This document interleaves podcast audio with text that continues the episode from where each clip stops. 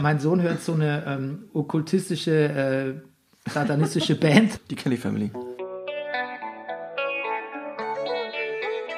Verdammte Erleuchtung, Erleuchtung, Dampfe, Dampfe, Verleuchtung, verdammte Erleuchtung, Erleuchtung, Dampfe, Dampfe, Erleuchtung. Meditieren, transzendieren, levitieren, onanieren, alles schon gemacht, hat alles nichts gebracht. Meditieren,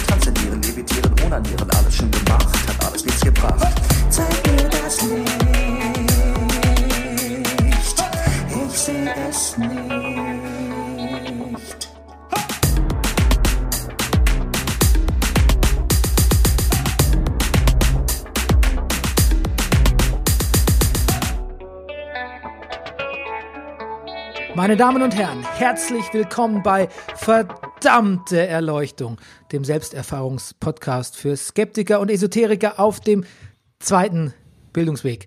Mein Name ist Bernie Meyer und mir gegenüber sitzt er, der Wanderer zwischen den Welten, die personifizierte göttliche Komödie. Der Mann, der Neurodermitis wieder sympathisch gemacht hat. Hm. Es ist Rüdiger Rudolf. Guten Morgen, lieber Bernie. Du hast mich neulich gefragt, ob es politisch korrekt wäre, zu sagen, der Mann, der Neurodermitis wieder salonfähig gemacht hat, als wäre Neurodermitis nicht salonfähig und ich würde damit Leute ausgrenzen. Ich habe mich darauf rausgeredet, ist doch nur ein dummer Witz, aber wir leben in Zeiten, in der es keinen dummen Witze mehr gibt, zumindest nicht ungestraft. Ja. Naja, und ich, ich sag mal so, es gibt Leute, die haben Neurodermitis mit einem anderen Leidung, Leidensdruck als ich, Bernie.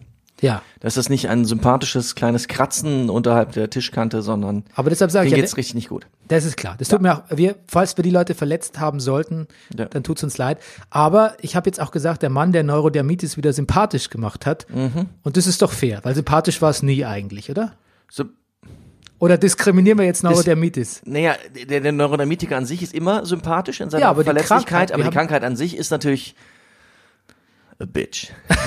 Das ist natürlich, natürlich das, die, die ist natürlich unsympathisch. Eben, und deshalb, wenn wir sie wieder sympathisch machen durch einen Sympathieträger wie dich, Aber du, jetzt kommt die Esoterik in mir hoch. Vielleicht ähm, ist das auch schon der Fehler. Vielleicht sollte man die, vielleicht sollte man seine Neurodermitis umarmen und dann ist das, ist man schon auf dem Weg der Heilung. ja, da sieht man mal, was wir alles gelernt haben, ne? Mhm. Wir äußern jetzt gar keine negativen Gedanken mehr, noch nicht mal gegenüber Neurodermitis, which is a bitch eigentlich, oder war eine Bitch. Ja. Jetzt ist es einfach nur noch Neurodermitis. Es ist Ja. inhaltsleer und wir nehmen es so, wie es Ja. ist, ne? Ähm, ja, wir kommen ja, also wir kommen zu unserem Recap, was ist äh, neulich passiert. Ich, Mhm. ich war beim Kuscheln, Ja. Äh, wir haben uns ähm, eine Transfigurationsübung haben wir äh, gemacht. Und erinnerst du dich noch, wie schön sich das angefühlt hat? Äh, Total. Ich bin ganz, äh, ich, ich war ganz gerührt danach. Also ich habe es mir auch für die Partnerschaft vorgenommen. Ich habe es noch nicht ganz so regelmäßig, aber äh, Ich höre schon so, ein- so ihr schwingt schon so ein Aber im Raum. ja. Aber ähm, aber und muss man eher sagen, wir haben uns eine transfigurative spontane Mail mal geschrieben mit jeder, ich glaube jeder 15 Punkte, was er an dem anderen gut findet. Wow. Und ich sag dir, das ging runter wie Öl. Das glaube ich dir. Das war Kompliment à la Bonheur. Es ging, auch- es ging auch so leicht, Bernie. Ja, jetzt Also, ist die ich rede jetzt von uns beiden, bei euch beiden sicherlich auch. Ja, bei uns beiden ging's also quasi wie von selbst eigentlich, ne? Schön. Ja, wirklich, oder? Ja, wirklich, ja. Und wir haben auch für das, wir haben ja auch dann doch noch gekuschelt, wir beide, nämlich für das Foto, das wir gemacht haben für die letzte Ausgabe. Und ich meine, es gibt ja so Leute, die sagen, wenn ich mal schlechte Laune habe, dann muss ich mir nur hm, hm, angucken und schon geht's mir gut. Oder ich muss nur hm, hm, hm, mir folgendes Lied anhören und schon geht's mir prima. Und Bernie, ich, ich, ich, ich, habe ja schon mal gesagt, ich brauche, ich bin da mit Harald Schmidt auf einer Wellenlänge. Ich brauche keine Stimmung in meinem Leben. Ja, ich, ich lehne, ich lehne Stimmung ab. Sagt der Aber- Comedian. Sagt der Comedian. Aber das ist was anderes. Aber wenn ich dieses Foto angucke, ich kann mich eines zarten Lächelns nie erwehren. Genau wie wir beide auf diesem Bild. Du, normalerweise gucke ich äh, ganz gerührt Kinderfotos an. Aber du siehst doch aus wie der Ludwig. Ja. Wer ist Ludwig? Ja, wer ist Ludwig? Damn it. Okay, ähm, schneiden wir nicht raus. Nee.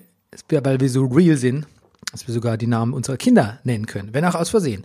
Ähm, jetzt machen wir was ganz anderes. Und zwar jetzt gehen wir der Erleuchtung, jetzt kommen wir ihr richtig auf die Spur. Ja, Dachte ich. Aber ich Auf- musste feststellen, auf ausgetretenen Faden. was ich suche, ist Erlösung, nicht Erleuchtung. Ich bin ja mehrmals korrigiert worden, schon im Zug von unserer Gesprächspartnerin. Auf jeden Fall, was wir gemacht haben, ist ein Roadtrip in äh, the capital of faith. Ähm, naja, so fast. Also es ist so entstanden, dass dein Nachbar ist äh, Pfarrer, ne? Kann man das Ja. sagen? Evangelischer Pfarrer. Genau, hier in, Ja, der, ja. in Berlin, genau. Und du hast ja angehauen und hast gesagt, so, du gib mal Gesprächspartner hier zum Thema Ja. Kirche. Wir wollen mal sehen, was hat eigentlich die Kirche so drauf? Wir brauchen einen Mann, besser noch eine Frau der Kirche. Ja. Oder zumindest Leute, die Theologie studiert haben. Ja, wir wollen nämlich wissen, bei diesem äh, überreichlichen Angebot äh, an esoterischen und spirituellen ähm, Praktiken und Genau. äh, Hals, Halserscheinungen und äh, Optimierungsmaßnahmen. Ja. Was macht denn die Kirche eigentlich? Ja, nach Jahren des Online-Kaufs haben wir gedacht, wir gehen jetzt mal zu Karstadt. Oh, toller Vergleich. Bin mir nicht sicher, aber Und wir haben zwei Leute gefunden, nämlich den Vikar, Lukas Pellio, und die Religionssoziologin Vanessa Rau. Und wo ist dieser Lukas Pellio als Vikar? Wo könnte er sein? Natürlich im ist es Prediger oder Priester? Predigerseminar. in Ganz recht. Ja, ja, da müssen wir genau unterscheiden. Ja, hast du aber auch gelernt. In der Lutherstadt Wittenberg, und das konnte für uns nur eins bedeuten, Roadtrip. Roadtrip, Bahnhofs, Bahnbonuspunkte ausgepackt. Ja, du vielleicht. ja, ich, ja. Ich habe erst, mit der Reise habe ich erst angefangen, welche zu sammeln. Na, immerhin. Genau, aber ähm, wir sind quasi nach Lutherstadt Wittenberg gefahren. In das Predigerseminar haben da Lukas Pellio und äh, seine gute Bekannte Vanessa Rau getroffen und haben uns mit ihnen ja, über den Glauben und Frauen in der Kirche und wie sagt man so schön, Gott und die Welt yes, unterhalten. Unterhalten. Super Wortspiel, oder? Ja, Lob sehr mich, lob mich. Gott in die Welt. So wir Ähm, einen Podcast nennen. Stimmt eigentlich. Das wird unser nächster dann. Und ähm, ja, das hören wir uns jetzt an. Und wir haben aber noch was gemacht. Wir waren in der Kirche. Und zwar, ich war nämlich vom Dom so angetan, also Berliner Dom kennt man ja, ich kannte ihn eh vorher, aber ich war da immer in so TC-Gottesdiensten, also ist so eine französische Glaubensgemeinde, die haben so ganz eigene Lieder, die so, so Hit-Charakter haben, die haben was sehr Poppiges. Und da habe ich gute Erfahrungen gemacht und deshalb habe ich dich mit in eine Mittagsandacht geschleppt. Ohne TC, aber einfach nur mal um das so, das Spirit of Christ. Ohne TC, aber zum Teasen. Ah, ja, herrlich. Und ich bin auch sofort gerügt worden. Aber das erzählen wir euch gleich. Jetzt gehen wir erstmal direkt nach Lutherstadt Wittenberg. Dein Wille geschehe.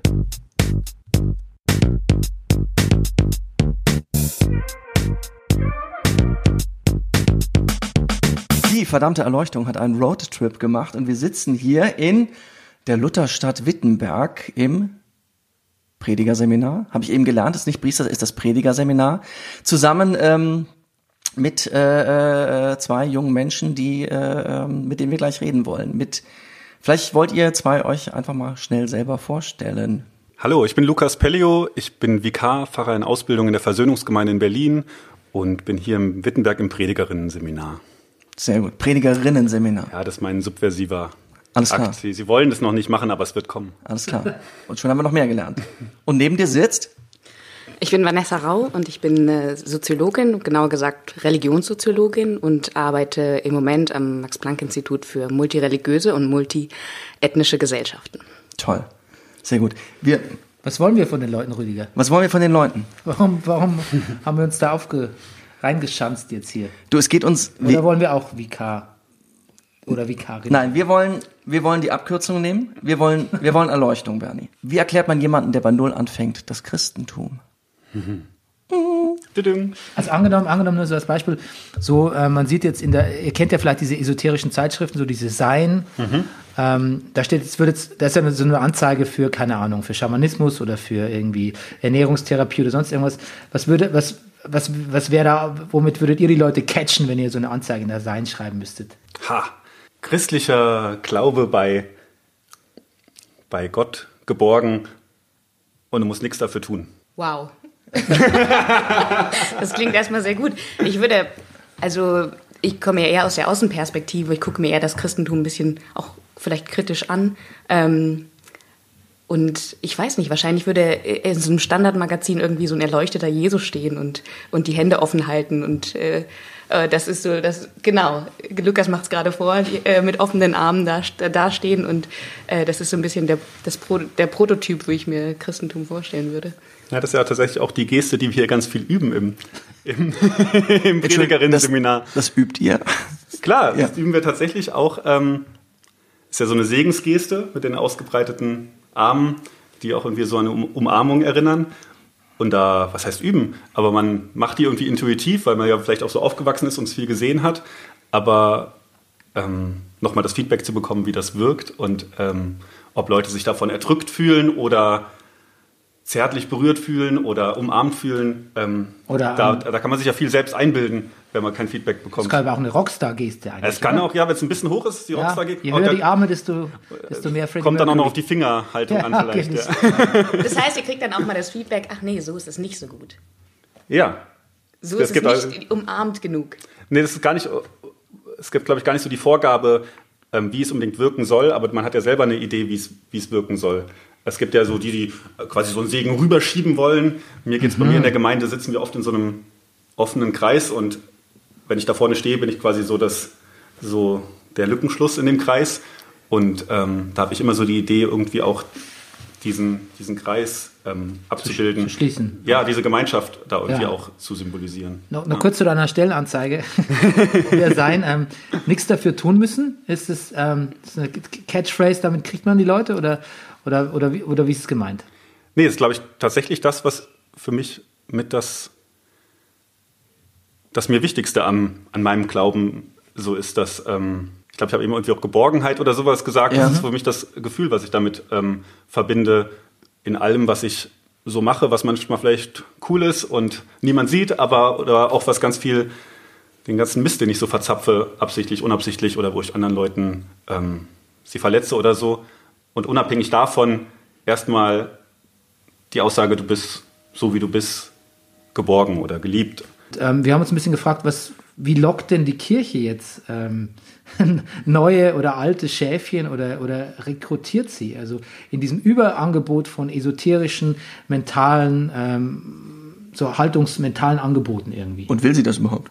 Naja, ich würde schon sagen, dass die, dass die Kirche ein Player in diesem Markt der Möglichkeiten ist und vielleicht aber die Frage ist, ob sie sich auch selber so versteht. Also sieht sie sich eigentlich in diesem, in diesem Markt als, als ähm, Mitstreiterin äh, von, von verschiedenen äh, ja, Religionsgemeinschaften, Glaubensrichtungen, Praktiken, Esoteriken, wie auch immer. Ähm, und, und handelt sie wirklich danach? Und beziehungsweise versucht sie wirklich neue Mitglieder anzuwerben oder bleibt sie eigentlich an dieser Stelle? Ähm, ich verlasse mich darauf, dass ich die Tradition erfülle oder ähm, bin das, was ich immer schon gewesen bin für, für die Menschen. Na, ich glaube, aus dieser Marktsituation komme ich nicht raus. Also, die kann ich, äh, ich sag jetzt mal, irgendwie ähm, annehmen oder nicht. Aber, ähm, also wenn wenn ich persönlich sage, wenn ich mal regelmäßig Gottesdienst predige, ähm, wenn ich mich da ransetze und mich vorbereite, habe ich eigentlich, versuche ich immer Leute im Blick zu haben, die da zufällig rein, reinstromern. Ja. Ähm, und versuche irgendwie da verständlich zu sein. Also mir geht es schon nicht nur darum, irgendwie meine Innen, Innengroup zu, zu hätscheln und dass die dabei bleiben, sondern ich würde das nicht so irgendwie als offensive Mission oder so bezeichnen, sondern aber schon, ich habe ja eine Grundüberzeugung, dass das, bin überzeugt von dem, was ich tue.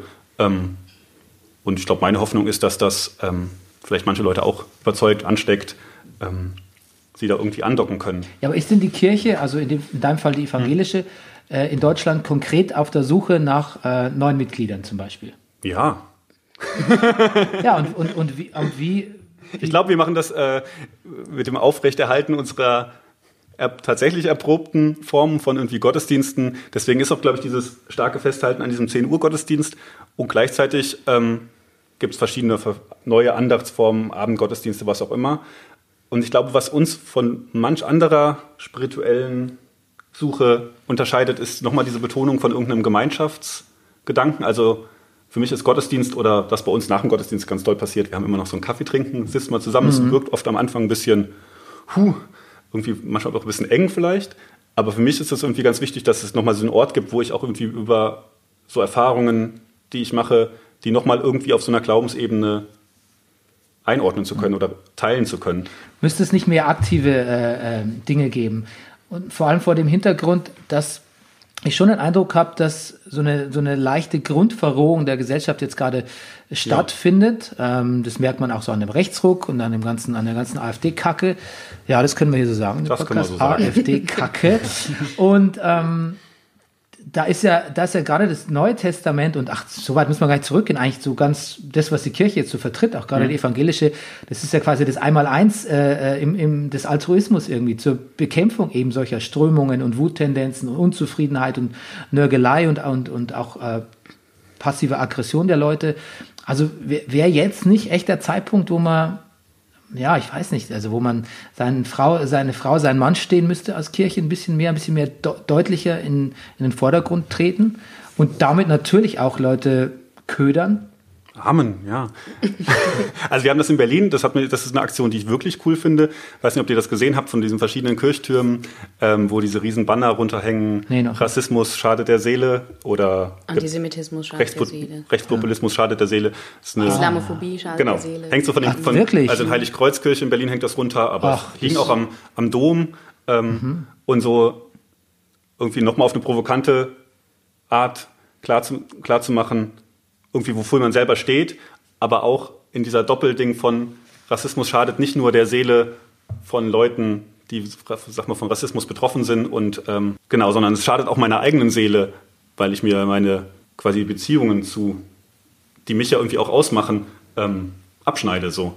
Das wäre der Versuch, glaube ich, eine christliche Botschaft irgendwie in nochmal eine säkulare Welt zu übersetzen. So. Ähm, Gleichermaßen könnte man auch sagen, es ist aber trotzdem eine von sehr wenigen Aktionen. Ne? Also es ist die Positionierung, also ich meine, ich würde schon, euch schon recht geben oder auch mit dem, mit dem Kommentar. Also es ist es gibt nicht so viel jetzt, wo aufgestanden wird. Irgendwie. ja, wir machen in den Kirchen relativ massenweise Kirchenasyl ähm, zum Leidwesen von Herrn Seehofer. Also es ist ja auch eine Art von konkreter Solidarität und einer konkreten Aktion, die Leute schützt. Und gleichzeitig ist es für mich auch eine Form von Ja, das altes Wort, also, ja. Verkündigung irgendwie. Also Klar. Ähm, genau. Genau, dann ist also okay, dann ist es eine Frage auch der Sichtbarkeit. Du hast ja vorhin erzählt, es gibt mehr Vikarinnen als äh, Vikare hier im Seminar. Ja. Ähm, aber durchaus ähm, in der Tradition ist es eher was Neues, ne? Weil obwohl quasi die Gründerin eine Vikarin war, vielleicht magst du es noch mal ganz kurz wieder. Ähm, also jetzt aktuell im, in, in unserem Kurs im Predigerinnen-Seminar gibt es etwas mehr, mehr Vikarinnen, ähm, was sehr schön ist.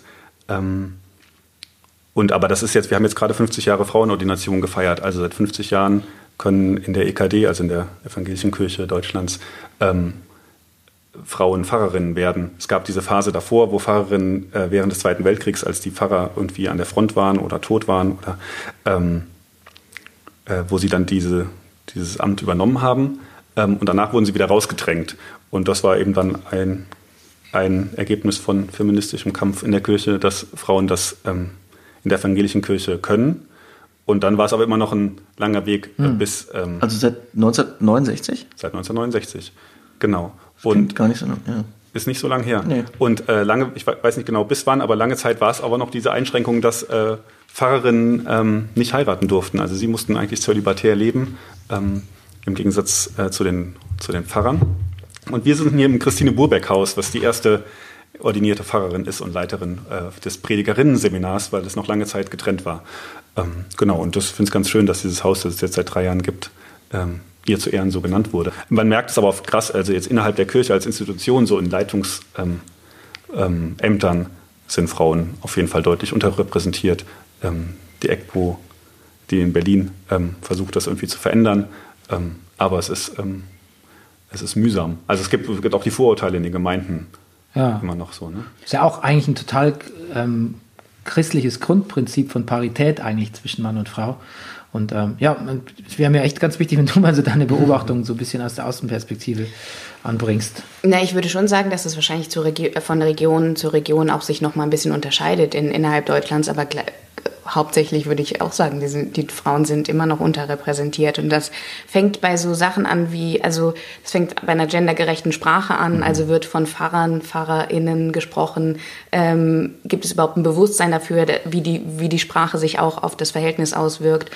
Ähm, bis zu, ja, tatsächlich, wie sind Frauen repräsentiert in, in Positionen? Und das, ähm, äh, das sieht man schon relativ deutlich. Und, und dann natürlich auf ganz basaler, äh, basischer Ebene in den Gemeinden. Also wie, wer hat, äh, wer hat da das Sagen, wer ist, ähm, ja, wer, wer ist verantwortlich und wem wird eigentlich auch Verantwortung zugetraut und so. Also es geht von unten bis, bis ganz nach oben und, und die Änderungsprozesse sind wie bei den meisten In- Institutionen eher langsam und schwerfällig. Ich habe eine kurze Anmerkung dazu, da könnt ihr euch vielleicht auch kurz dran abarbeiten. Ich, ähm, wenn ich jetzt in der Kirche war die letzten Jahre, ob das jetzt ein Gottesdienst im Dom war oder Beerdigung oder eine Hochzeit, irgendwas, hatte ich immer das Gefühl, dass die weiblichen Predigten, vielleicht ist es nur ein Vorteil, ein bisschen weltlicher waren, mich ein bisschen mehr mitgenommen haben, also im praktischen Sinne auch. Während die männlichen, man wird heutzutage sagen, ein bisschen so mehr so Mansplaining waren. Also auch mir so ein bisschen die, Eine die, Lehrpredigt. die, die Welt mir mehr erklärt haben, aber auch ein bisschen, ein bisschen strenger an sich so an Bibelzitaten, Psalmen und so abgearbeitet haben, während das andere irgendwie, ich fand es einfach freundlicher war. Ist das eine korrekte Beobachtung, würdet ihr sagen? Oder? Na, erstmal ist es interessant, dass du das überhaupt unterscheidest. Also du hast wahrgenommen sozusagen, es gibt eine weibliche und es gibt eine männliche Perspektive. Ja. Ähm, und anscheinend hast du das dann auch ein, eingeteilt. Ich könnte das nicht so generell sagen. Ja, ähm, Es sind nur Stichproben, also bei mir. genau. Aber die, die Stichproben sagen wahrscheinlich mehr über, dein, über deine Beobachtung aus, als über die tatsächliche, über wie es tatsächlich ist.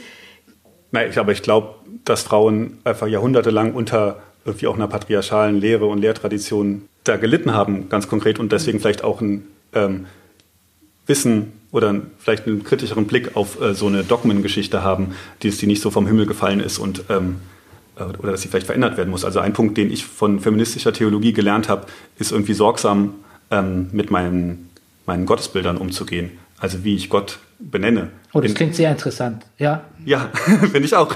Nee, also bei mir ist es, also, Was, was meinst du mit sorgsam? na, wenn ich, wenn ich in, in eine klassische liturgische Sprache von äh, gucke, dann geht es immer um Herr, Vater, ähm, genau, und die, das aber aufzubrechen, das sind alles nur Bilder. Ich finde in der Bibel ganz genauso ähm, äh, weibliche Gottesbilder, auch im Alten Testament, Jesaja, der ähm, von einem, äh, einer Gott als Gebärerin ähm, oder ähm, als Mutter spricht. Genau, und das versuche ich ähm, in, meinen, in, meinen, in meinen Gebeten ähm, da auch die Bilder aufzubrechen, weil, also auch, das ist auch was, was mich als Mann betrifft. Also ich kann mich äh, auch nicht einfach wiederfinden in diesem Herr, Herr, Vater, Vater, sondern ähm, ich brauche die Vielfalt an, an Gottesbildern und auch an explizit weiblichen Gottesbildern. Also auch Quelle ist eins, was ich, oder ewige, also zum Ganz genau, das sieht man dann auch, dass vielen Gemeindemitgliedern ähm, nicht so leicht runtergeht. Das ist was Neues, ne? also zu sagen, Gott, sie.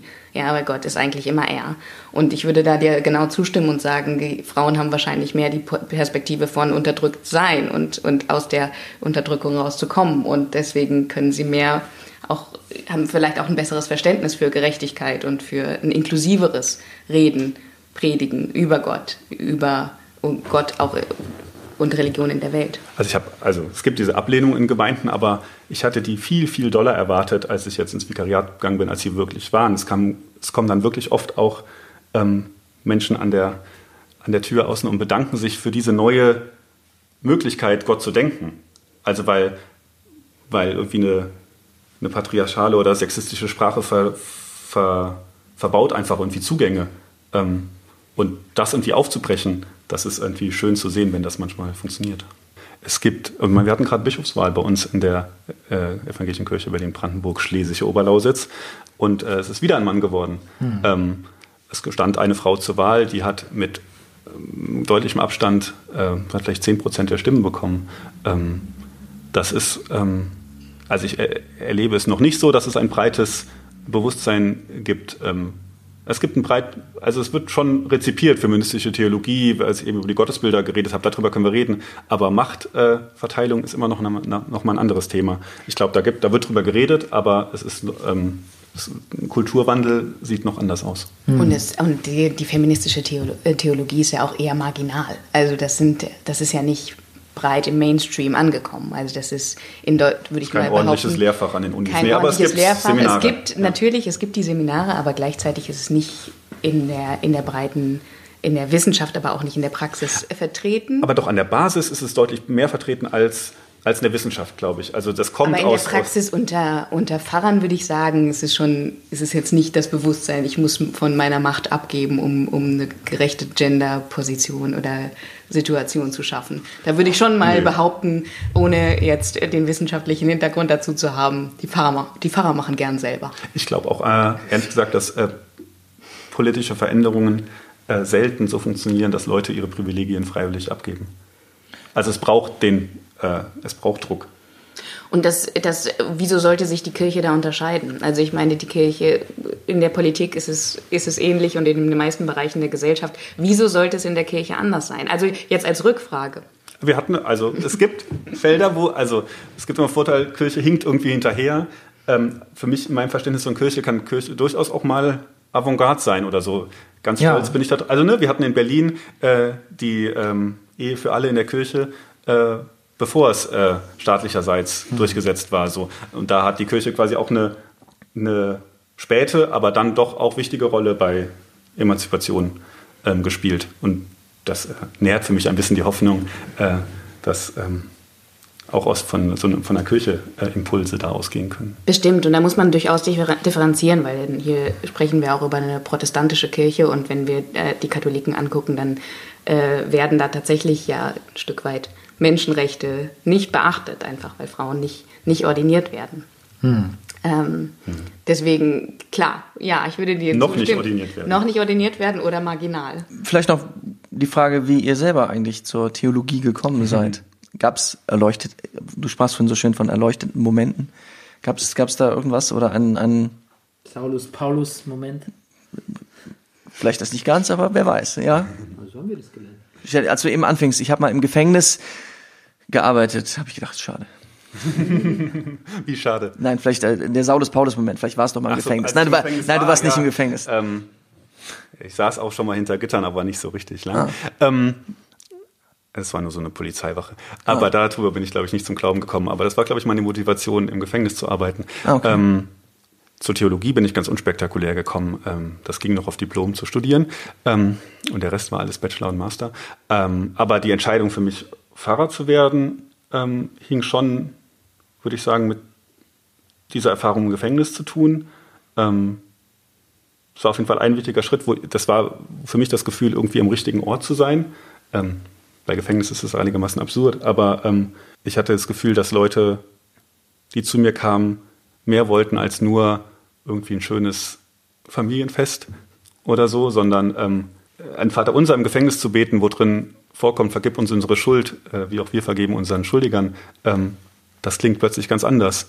Und ähm, da wurde mir nochmal deutlich klar, dass es irgendwie bei sowas irgendwie um alles geht. Und ähm, sonst denkt man oft Schuld oder Sünde doch irgendwie ganz schön klein. Also dann geht es irgendwie um Seitensprünge oder so. Ähm, das war für mich, hat für mich irgendwie viel eine Dramatik irgendwie aufgemacht, ähm, in der ich mich irgendwie auch dann ähm, am richtigen Ort gefühlt habe. Ja, und auch nützlich gefühlt. Das Auch ist ja nützlich, immer, ist auch schön, das- das sich ist ja- nützlich zu fühlen. Aber es geht um alles, finde ich auch ein gutes Stichwort. ne? Im Okay. Zusammenhang. Ja. Wie war es bei dir? Geht's, Ähm, wann ging es bei dir um alles? Ich, ich glaube, bei mir ging es schon immer um alles, weil mich einfach immer alles äh, tatsächlich interessiert hat, weil ich eigentlich immer mehr Fragen hatte als so, als, als dann, wann die anderen immer aufhören wollten. Also ich wollte dann eigentlich tiefer graben. Und ich komme auch aus einer Familie, die mit Religion sehr viel zu tun hatte. Und jetzt äh, mittlerweile würde ich ja, ich habe es dann irgendwie zu, ganz anders als Lukas, aber schon auch zu meinem Beruf gemacht und einfach äh, zu untersuchen oder zu festzustellen, wann, wann Menschen oder warum Menschen tiefer gehen wollen. Also das, was ich eigentlich wollte, immer. Du glaubst du an die, ich muss die Frage ein bisschen anders stellen, sonst Ja. ist es mir zu platt. Glaubst du an bedingungslos an die äh, Vorgaben deiner Kirche? Nein. Also, die Vorgaben meiner Kirche im Sinne von, es gibt haufenweise Bekenntnisse. Wie sie Gott beschreibt? Also auch, dass Gott ein Er ist zum Beispiel. Nee, auf gar keinen Fall. Also ich glaube, in meiner Kirche, das ist irgendwie die Pluralität, die ich da drin schätze, ist es irgendwie ein Raum, in dem über Gott nachgedacht wird und der ist ein Raum gemeinsamen Suchens, ähm, würde ich das oder erlebe ich das für mich oder will es so auch für mich erleben. Ähm, und ähm, da gibt es einen Haufenweise Bekenntnistraditionen, ähm, in denen Leuten in verschiedenen Kontexten versucht haben, für sich zu definieren, was jetzt ihr Glaube ist und ihr Gottesbild und ähm, auch Regeln aufzustellen. Ähm, und die nehme ich zur Kenntnis und äh, reibe mich an ihnen. So, für mich hat eine höhere Autorität irgendwie als Gegenüber tatsächlich die Bibel und die biblischen Geschichten, ähm, die ich versuche immer wieder neu auszulegen und da irgendwie was für mich jetzt Relevantes oder für uns Relevantes rauszuziehen. So, ähm, für mich ist Glauben tatsächlich auch mehr, also ich hatte am Anfang diesen, dieses Geborgenheit und Sicherheitsding. Es gibt dabei irgendwie noch die andere Seite von Suchen und auch irgendwie einem Verzweiflungsmoment da drin, ähm, dass irgendwie diese Welt weiterhin ähm, nicht so ist, wie sie sein könnte. Ähm, und ich glaube, das stärkste Moment für mich im Glauben ist, dass ich da, dass ich das irgendwie in verschiedenen Formen vor Gott, gegen Gott bringen kann. Okay. Ja, ähm, ich danke euch sehr fürs Kommen, wollte ich was sagen, aber wir sind ja, wir, wir sind ja gekommen. Ne? sind Wir gemeinsam. euch. danken uns fürs Kommen. Ne? Ja, wir sind Dankt uns fürs Kommen. Wenn es niemand macht, danke euch fürs Kommen. Ja. Ja, vielen Dank und ähm, ja, bis äh, bald vielleicht mal Ja. ähm, in, der, in deiner Gemeinde. Genau. Okay. Tschüss Lukas, tschüss Vanessa. Ciao. Tschüss.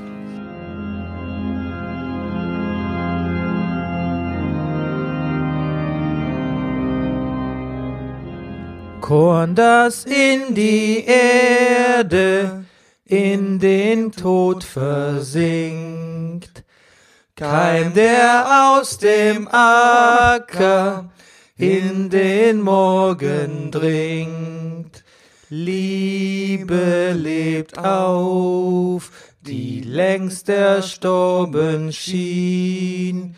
Liebe wächst wie Weizen und ihr Halm ist grün. Boah. Sie hörten Korn das in die Erde in der Version von Rüdiger Rudolf und Bernhard äh, Daniel Mayer. Mensch, du, Gott kann sich echt nicht über uns beklagen. Ja. Wir waren nämlich nicht nur im Predigerseminar, gerade eben noch, sondern auch in der Mittagsandacht im Berliner Dom. Deine Eindrücke, Rüdiger? Meine, ja, wir haben, also wir haben ja jetzt nur eine Strophe gesungen. Also was, wo fange ich an, Bernie? Wo fange ich an? Also Du hast gesagt, es hat gleich Todessehnsucht in dir ausgelöst. eigentlich ne, die erste Version von dem Lied, das wir gesungen haben, hat eine sofortige Todessehnsucht bei mir ausgelöst. Aber das kann auch unsere, an unserer Tonlage gelegen haben. Das kann, ja. Wobei ich festgestellt habe, ich gehe jetzt schon direkt in die Vollen, wenn ich in so einer Kirche sitze. Ich habe wirklich lange nicht mehr in der Kirche gesessen. Ich habe früher jeden Sonntag in der Kirche gesessen. Jetzt habe ich lange nicht mehr in der Kirche gesessen. Und es, also das Thema Tod ist natürlich wirklich, muss man mal wirklich sagen, sofort einfach sehr präsent. Mhm. Also auch wenn der, und, und wenn's, wenn ich es jetzt nur festmachen will an dem, an dem guten Jesus, der da hängt. Oder zumindestens auf den, also nicht da hängt in dem Fall, äh, aber äh, zumindest äh, das Bild des gekreuzigten Jesus ist ja da deutlich im Fenster. Wir waren im Berliner Dom. Ja, das ist quasi ähm, zentral, muss man sagen. Der, Ja. Das Leiden ist zentral. Also du fandest es ein bisschen bedrückend, ne? Ein bisschen. Aber ja. Ja, ich war ja, Naja, es hat auch vielleicht ein bisschen was damit zu tun. Entschuldigung, wenn ich das jetzt, aber so, ich war mit meiner Familie jeden Sonntag in der Kirche und irgendwann ist meine Mutter recht früh verstorben und so und dann ähm, sind mein Vater und ich noch eine Weilchen in die Kirche gegangen und irgendwann haben wir dann damit aufgehört und irgendwie, ich, ich verbinde es immer noch einfach sehr, sehr, sehr einfach mit dieser Zeit, wo Tod natürlich auch irgendwie sehr präsent war. Ja, ist komisch, weil eigentlich ist es ja für mich jetzt eigentlich so eine Zeit, wo das mir sehr präsent sein müsste und eigentlich auch ist. Aber in dem Fall war es das irgendwie nicht. Ich glaube, ich bin so po positiv gebiased von so zwei, drei Besuchen, wo ich so Thésée messe, das ist so ein, ein, ein französischer ritueller Gottesdienst mit entsprechenden Songs, die sehr catchy sind, die Stimmung sehr gut und meditativ ist und sehr positiv und die ich auch immer so ein bisschen in der blauen Stunde besucht habe, wo man dann so ein bisschen in Ja. die, in die, einmal in die, Wobei- Sommer, in die Sommernacht hinausging im Berliner Dom. Und ähm, ich bin, ich habe das in guter Erinnerung und deshalb habe ich auch die Messe heute nicht oder die Mitta Mittagsandacht als nicht so bedrückend empfunden, wie ich es normalerweise täte oder von meiner, von meinem Catholic Upbringing her. Ja. Naja, und jetzt haben wir eben gelernt, äh, äh, Mittagsstunde ist Gottesstunde. Ja, ja, ja. Da hat es mich Ja. auch ein bisschen mit, mit Schauern überzogen, als ich das gehört habe, weil es kam mir auch so geisterstundenmäßig vor. Ja, ja, nachts, genau, nachts, nachts Geisterstunde, tagsüber Gottesstunde. Ja, aber ich habe das, glaube ich, auch mal irgendwo gehört im Religionsunterricht so, aber ich bin mir nicht sicher. Wir können es nicht belegen. Vielleicht hätten wir ihn fragen sollen. Hey, hey, kannst du das belegen? Stimmt das überhaupt? Was ich gerne mag, ist, wenn du quasi so, so ein bisschen äh, migrationsprollig äh, Ja, machst, aber mit, mit relativ gutem Wortschatz irgendwie. Ja, die Kombination macht. Ja, das macht's tatsächlich. Ohnehin, also um jetzt vielleicht noch ein Wort zu verlieren äh, an den jungen Mann, der die Andacht gehalten hat, Ja, der war auch, also ich sag mal, nicht minder fernsehtauglich. Ja, absolut. Absolut, oder? Ja, das wäre so ein. Okay. Den könnte auch, man zu Lanz schicken. er hat auch sofort, finde ich, mit sehr Hat er auch was Patrick, äh, was Patrick, was Christian Lindner-mäßiges? Ein bisschen. Mhm. Also er sah sehr gut aus. Er hat auch, sage ich mal, direkt fernsehtaugliche Themen gebracht. Mhm. Also er hat sofort das, äh, das äh, Ernährung angesprochen. Also Low Carb ist offensichtlich nicht sein Ding. Nee. Ja, es geht, also das Thema war Brot ist Rebellion. Das Low- war eine kurze Globalisierungskritik, habe ich auch Ja, ich habe es aufgeschrieben, pass auf. Brotbacken ist äh, die Rebellion gegen das jederzeit verfügbar. Der Ja. Widerstand gegen das globale Angebot. Siehst du? Also er ist quasi nicht Low Carb, aber er ist für nachhaltig. Er ist für nachhaltig, aber auch gegen Globalisierung. Ja, Ich fand es auch ein bisschen reaktionär. ja irgendwie schon. irgendwie schon. Ich habe mich trotzdem nicht so unwohl gefühlt. Ich mochte den, den Song ganz gerne. Obwohl, Bernie, du eigentlich kaum gesessen hast. Erstmal einen Rüffel bekommen. hast, erstmal ne? einen Rüffel bekommen hast, mein Lieber, von einem älteren Herrn, der, wie wir festgestellt haben im, im Laufe der Viertelstunde, irgendwie, Der schien wichtig zu der schien sein. irgendwie wichtig zu sein. Ja. Seine Position war nicht ganz klar. Er hatte einen sehr rasierten Schädel. Aber äh, nee, was ich damit sagen will, also er, war, er hatte was ein bisschen was Mönchisches. Ja. ähm, war aber eigentlich sonst weltlich gekleidet.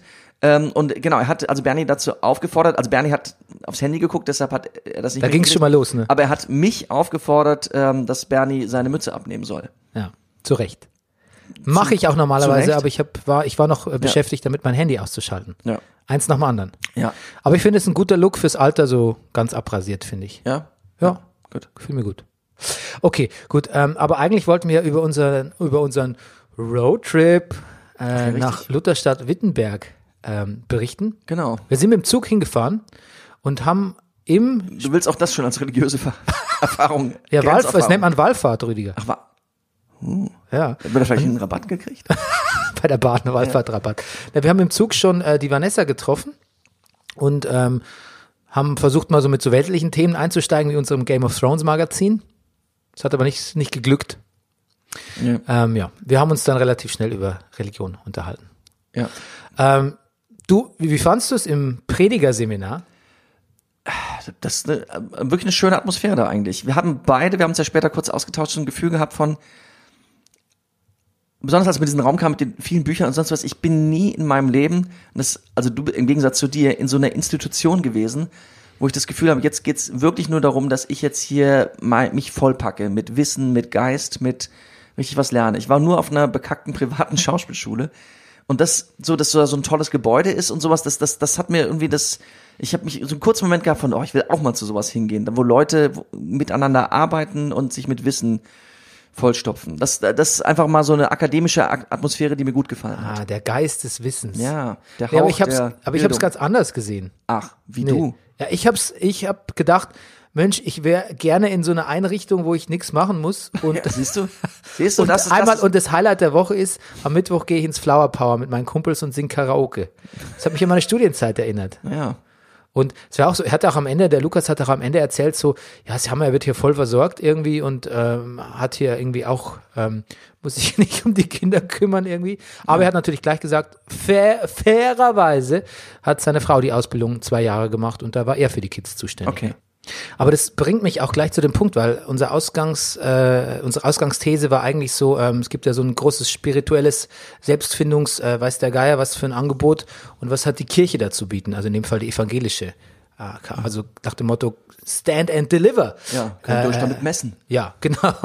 Und, ihr ähm, habt messen, alles klar. und dann sind wir aber trotzdem irgendwie auf das Thema auch ja, Gleichberechtigung in der Kirche gekommen. Und das hat mich, das hat mich interessiert, weil ähm, ich finde, dass, und das hat man auch Lukas vor allem angemerkt, ähm, er hatte eigentlich auf keine drängenden Fragen, die sich jetzt an die Kirche stellen, so richtige PR-Antworten, ne, mit denen man quasi jetzt die, Das- wo die Kirche sagen könnte, Mensch, Lukas, den, der, das so der leitet den nächsten Kirchentag. Pressemitteilung? Ja, genau. Aber er selbst hat überall Engagement gezeigt und Bemühen, aber es scheint ähm, noch keine so, äh, ja, so die, die Antwort auf die dringenden, drängenden Fragen unserer Zeit, die scheint noch nicht so präsent zu sein. Wobei ich natürlich auch sagen muss, äh, diese Aktion mit den Bannern an den Kirchtürmen gegen äh, Islamophobie und, und Rassismus und so, das, die ging an mir vorbei. Da, das habe ich gar nicht mitbekommen. Hast du das gesehen? Nein. Nee. Und ähm, ich fand es auch interessant, dass ähm, ja er mit Vanessa so ein, so ein ihm fast ein bisschen konträr gestelltes äh, äh, Ja. Gesprächs, äh, äh, eine ihm konträr gestellte Gesprächspartnerin hatte, nämlich die das ein bisschen von außen gesehen hat. Das war eine ganz gute Mischung, finde ich. Ja. Hat, hat ganz gut gezündet. Aber hat es bei uns gezündet? Naja, also was mir gefällt, ist ähm, das, was Lukas auch im Grunde genommen als erstes gesagt hast, äh, hat, du musst nichts dafür tun. So, du bist erstmal angenommen, so wie du bist.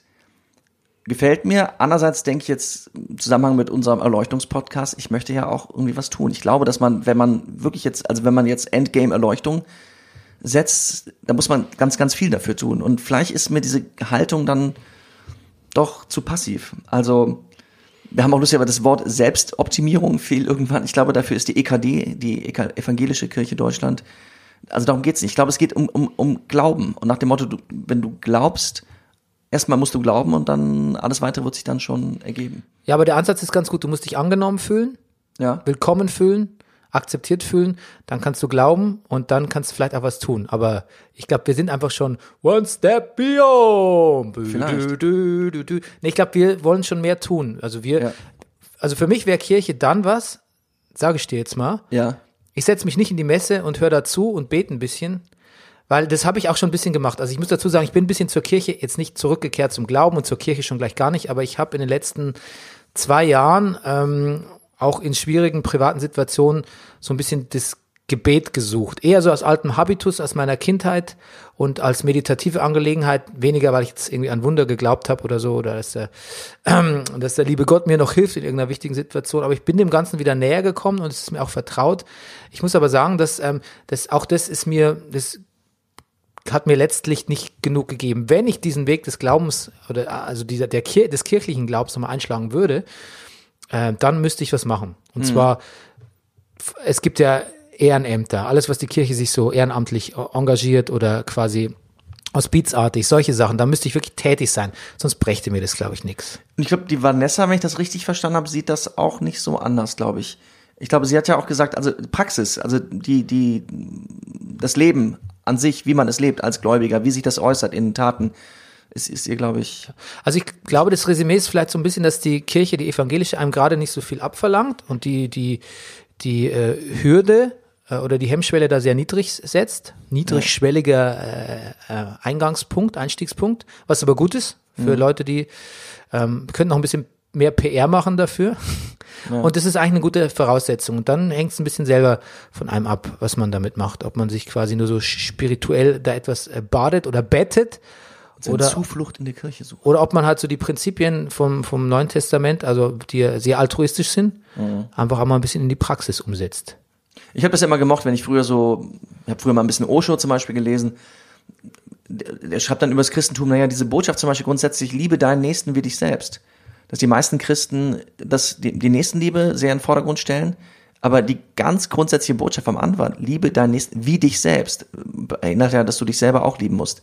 Zum Beispiel von Christen, also das ist etwas, was mir in meiner, sage ich mal, katholischen Karriere noch nie so untergekommen ist, dass ich mich selber lieben soll. Aber das ist ja eine Grundvoraussetzung für so einen Schauspieler.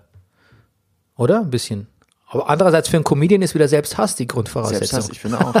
Verzweiflung, Todessehnsucht und ja, Okay, ja gut. Mit Todessehnsucht, finde ich, kann sich, lässt sich jeder Podcast über die Kirche bestens beschließen. ja genau. Okay. Das kann man auch zweimal verwenden. Ja, okay, gut. Dann, äh, wir sagen jetzt mal Tschüss. Bewertet uns, liked uns, liebt uns, levitiert uns in den siebten Podcast-Himmel. Und nie vergessen, Erleuchtung Erleuchtung. ist. Kein Spaßbad. Okay, Und Rüdiger steht auf der Leitung. tschüss. Nächste Woche bei Verdammte Erleuchtung. Bernie und Rüdiger lassen ihr Chi heftiger flowen als jeder Reim von Jay-Z. 99 Problems, but Qigong ain't one.